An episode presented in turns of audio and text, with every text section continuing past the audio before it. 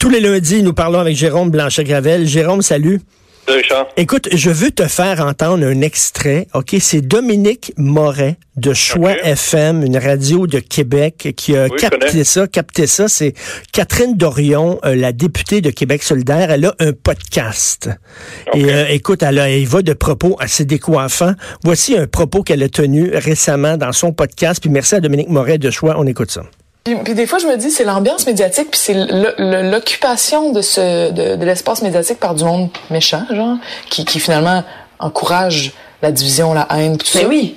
Qui, qui, qui, nous fait dire ah c'est que le Québec est de la merde ou que la ville de Québec est de la merde mais dans le fond ce que ça fait c'est que oui ils vont radicaliser du monde comme du monde qui font des actes haineux puis du monde qui font des meurtres puis tu sais genre ils vont faire ça puis ça c'est comme pour ça que c'est vraiment moi je trouve dangereux Bon, OK. Elle dit que les radios de Québec radicalisent des gens qui vont commettre des meurtres. Elle fait un lien direct entre les radios de Québec et les attentats à Christchurch. Écoute, c'est un raccourci débile. J'ai travaillé à Choix FM, moi, puis euh, je me suis beaucoup plu là-bas. J'ai écouté la radio de Québec. Il y a personne qui fait des appels au meurtre à la radio de Québec. Voyons donc. Oui, c'est pas la première fois, d'ailleurs, qu'on entend, qu'on entend ça. Je pense qu'il y avait un expert là, un ancien du SCRS, là, euh, comment il s'appelle déjà? Là, Michel Junot Katsuya qui disait que la Radio-Québec avait du sang sur les mains. Mais non, comme on, le disait la semaine passée, Richard, cette logique-là ne fonctionne pas parce que s'il y avait quelqu'un de, la gauche radicale qui, qui, qui posait une bombe, là, est-ce qu'on accuserait ensuite Catherine Dorion d'avoir radicalisé les gens de gauche? Je veux dire, ça marche dans tous les sens. On On peut pas s'empêcher de parler parce qu'il y a une minorité, une infime minorité de têtes brûlées qui nous écoutent dans leur sous-sol euh, et qui interprètent très mal euh, nos propos, leurs propos, les propos de, ceux qui s'expriment sur la place publique, parce que si jamais quelqu'un, un militant euh, proche ou éloigné de Québec solidaire commettait un attentat terroriste, Richard, au nom du vivre ensemble ou au nom, je sais pas, de la lutte contre le capitalisme, mais c'est déjà arrivé dans l'histoire, là, je veux dire, est-ce qu'on on, dirait Gabriel Nadeau-Dubois a contribué à radicaliser ces personnes-là? Est-ce qu'on dirait Gabriel Nadeau-Dubois a du sang sur les mains, comme on avait dit aussi après l'attaque euh, de la à Québec, on avait accusé le Parti québécois d'avoir du sang sur les mains. Écoute, c'était pas rien comme euh, accusation. Jérôme, en 2012, je me souviens, au printemps étudiant, il y avait, bon, il y avait des dérapages débiles, puis je me souviens, entre autres, des jeunes, des étudiants, des casseurs, des membres du Black Bloc, probablement, qui lançaient des roches sur la sur l'autoroute Ville-Marie, euh, sur les autos qui roulaient en bas. Puis Gabriel ah Nadeau-Dubois avait dit, écoutez, je ne suis pas responsable de ça. Je suis pas responsable de tous les dérapages possibles et impossibles. C'est drôle. Quand c'est quand c'est des, des, dérapages commis par l'extrême gauche, les, gens de gauche des médias sont pas responsables. Mais quand c'est l'inverse, les gens plus de droite, là, les, gens des, radios sont des, journaux sont responsables. Voyons donc. Alors que des radicaux, il y en a dans tous les camps. Et, pour répondre à Catherine Dorion, moi non, d'abord, je pense pas du tout que les radios de Québec nourrissent euh, la haine, l'intolérance. C'est des radios évidemment qui ont adopté un ton décomplexé, qui plaît à un certain public, euh, et c'est bien correct comme ça. Euh, parce que bon, c'est pas tout le monde qui, aime entendre, qui écouter Radio Canada, ça plaît pas à tout le monde. Puis ils ont leur ton, puis c'est un ton qui fonctionne. Euh, ceci dit, non, moi je pense que c'est plutôt la censure, c'est plutôt euh, la bien-pensance qui nourrit un ressentiment et qui peut contribuer finalement à radicaliser des gens qui se sentent aussi exclus de la société. On parle beaucoup d'exclusion sociale, de discrimination, mais il y a des gens euh, des citoyens bien ordinaires qui se sentent un peu exclus de notre société, qui se sentent exclus aussi par les propos euh, de Catherine Dorion. Donc, on parle d'exclusion, de discrimination. Eh bien, ça, aussi, là, ça marche euh, dans les deux sens. Et tu as vu, en Italie, il y a un homme qui a pris, qui, qui, qui, a détourné un autobus qui était rempli d'enfants. Je pense qu'il y avait 51 enfants dans l'autobus. Il voulait mettre le feu à l'autobus. OK? Il voulait tuer tous ces enfants-là pour protester contre les positions anti-immigrantes du, euh, du président ben italien. Oui, donc heureusement, finalement, on a réussi à le maîtriser. Mais mettons s'il avait tué 51 enfants, est-ce qu'on aurait dit que c'est à cause de la gauche italienne qui critique justement les positions du président? Est-ce qu'on aurait dit, ah ben là, on va aller voir quelles sont ses lectures, on va aller voir quelles sont ses habitudes d'écoute à la radio, on va, et on va, on va remonter en amont pour voir qui l'a influencé? Ben non. On ferait pas ça. Mais c'est drôle parce qu'on en parlait vraiment. Je, posais cette hypothèse-là la semaine passée avec toi, Richard, dans cette, dans cette émission-là. Donc, euh, non, euh, je le répète, des radicaux, il peut y en avoir dans tous les camps et dans un monde aussi plus pluriel dans lequel on vit. On vit dans un monde pluriel. Il y a des gens dans, il y a, de nombreux camps politiques et, où il peut y avoir aussi des attentats écologistes. Là, je veux dire, des, des organismes comme Greenpeace ont déjà été listés, là, mis sur des listes de d'organisations potentiellement terroristes. Bon, je trouve que c'est peut-être exagéré, mais parce que euh, il y a quand même des gens qui sont prêts à faire sauter des, des, des barrages électriques, tout ça. Là. Donc, euh, après ça, est-ce qu'on va accuser David Suzuki d'avoir nourri euh, l'intolérance et la haine envers les, en tout cas, les organisations, en tout cas capitalistes ou peu importe? Non, non, non. C'est, on peut pas rentrer dans cette logique-là parce que plus personne ne pourra parler. Il n'y a aucun camp qui va pouvoir s'exprimer. C'est simple que ça. On va tous arrêter de parler. Et qu'est-ce que ça va faire, c'est cette censure-là, cette chape de plomb? Ça va, les gens vont se tourner vers des médias trop alternatifs, et tant qu'à moi, il va y avoir encore plus de radicalisation dans la société dans tous les camps. Tout à fait, tout à fait. Écoute, euh, je veux, je veux parler de ça. L'ancien président haïtien qui devait présenter un show parce que c'est un chanteur. Il devait ah présenter un show à Montréal. Finalement, le spectacle était annulé. C'est assez rocambolesque. C'est qui ce gars-là? Je trouve ça drôle. Euh, ben, je trouve ça drôle, en tout cas. ou drôle euh, ou, un peu triste, là. Mais euh, c'est passé un peu sous le radar au Québec. Michel Martelly, effectivement, président d'Haïti de 2011 à 2016, qui était censé venir donner un show à Montréal vendredi. Le show a été annulé. la semaine passée, il y a eu beaucoup d'organismes qui ont justement qui ont qui ont dit qu'ils voulaient qu'ils voulaient pas que le que le que l'ancien président se produise sur scène parce que est accusé de nourrir la, culture du viol, euh, tout ça, en Haïti comme ailleurs. Ceci dit, s'il n'a pas pu faire son, son show, c'est à cause d'un problème de visa, mais ça l'a beaucoup, ça l'a beaucoup plaît quand même aux organismes féministes et des organismes haïtiens. Et donc, euh, mais c'est drôle de voir ça. Écoute, c'est un peu surréel, Richard. Euh, j'ai fait un article là-dessus, moi, pour la presse européenne la semaine passée. Là, puis son nom d'artiste, c'est Sweet Mickey. Et là, et là, il faut voir ça, là, Michel. Euh, Richard, c'est un ancien président qui est en maillot de bain dans des vidéoclips et qui euh, qui danse avec toutes sortes de euh, de femmes plus ou moins habillées, tout ça. Et, c'est quand même fascinant de dire que ce type-là était un président haïtien et en plus, quand on parle à des, des, haïtiens ou en tout cas des, spécialistes, il, apparemment qu'il est encore là, il tire encore les ficelles du pouvoir. Et ce, ce que les gens craignent, en fait, ce que, ce que la diaspora haïtienne craint à Montréal, c'est qu'il ne prépare son retour, ce fameux Sweet Mickey, Michel Martelly, accusé de corruption, etc.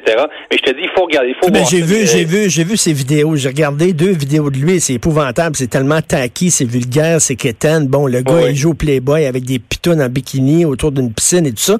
Et tu te dis, écoute, si ça avait été, mettons, je sais pas, le, le premier ministre du Canada qui faisait ça, ou euh, même Donald Trump qui faisait des, des vidéos comme ça, le monde aurait complètement capoté. Tout le monde en aurait parlé. Le gars aurait été une risée mondiale. Mais là, c'est Haïti. On dirait, on, euh, on pouvait pas rire de ce président-là. On avait peur de passer pour, pour raciste. C'est ridicule, le gars, que ce gars-là soit devenu président d'un pays comme Haïti. Voyons donc.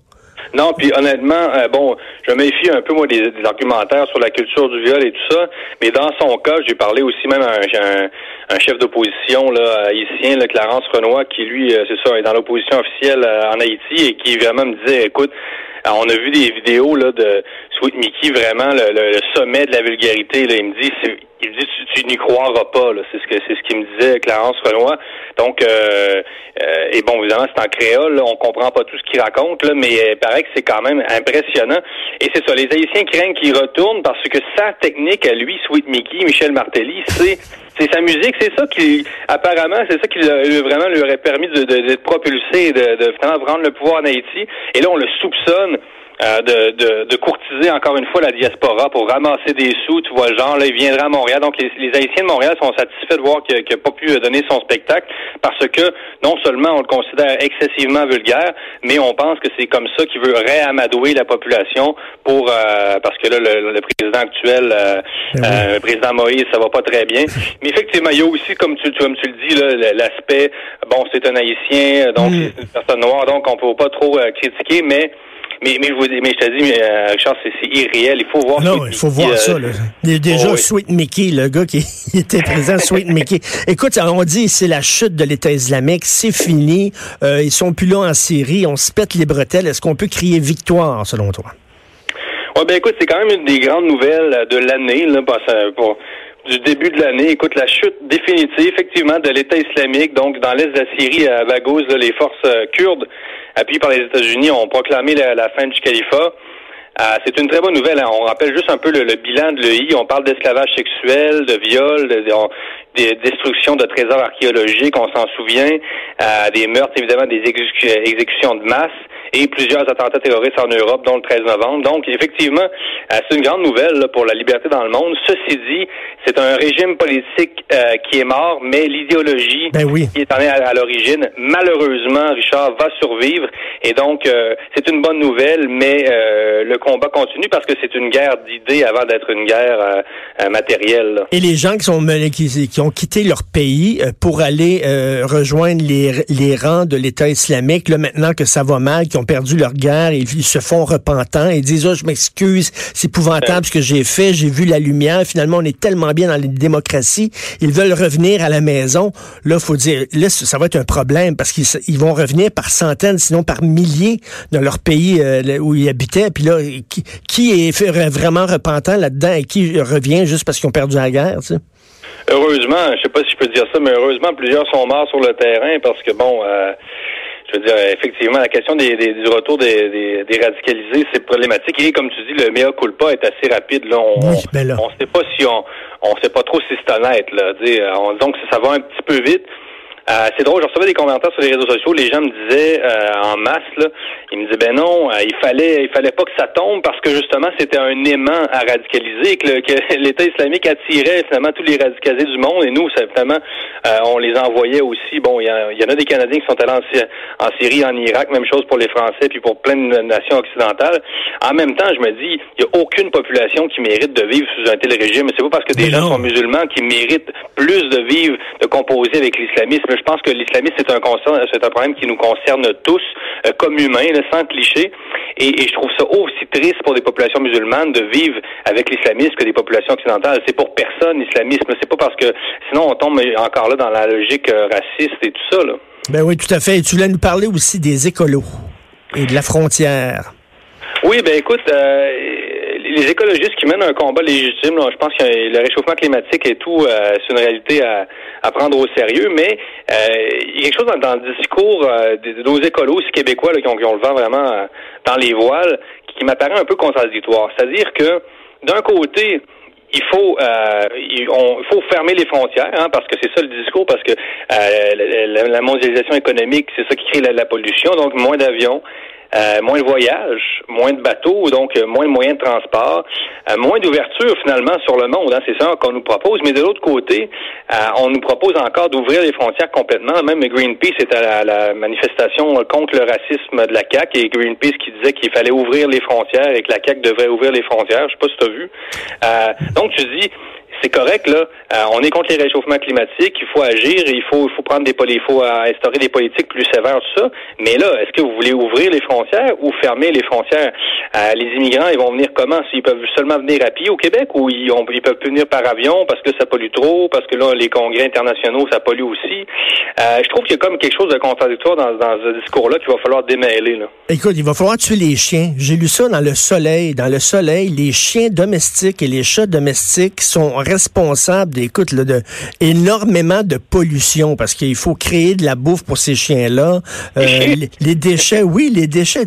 Écoute, un gros texte dans le Soleil scientifique en disant que c'est responsable d'énormément de, de, de, gaz à effet de serre et tout ça, et d'empreinte écologique des animaux domestiques est énorme. Et ça dépense même, je pense, les automobiles. Donc, écoute, ben voilà, tuons, tuons les chiens puis les chats. à un moment donné, là, est-ce que ça veut dire que, bon, plus de show ici, parce que, bon, les bandes viennent ici en avion euh, avec euh, leur équipement puis tout ça. Tout ça va être maintenant retransmis euh, sur HBO, sur Netflix. Il y aura plus de spectacles en direct. Puis personne va pouvoir faire des voyages. À un moment donné, on pousse la logique jusqu'où?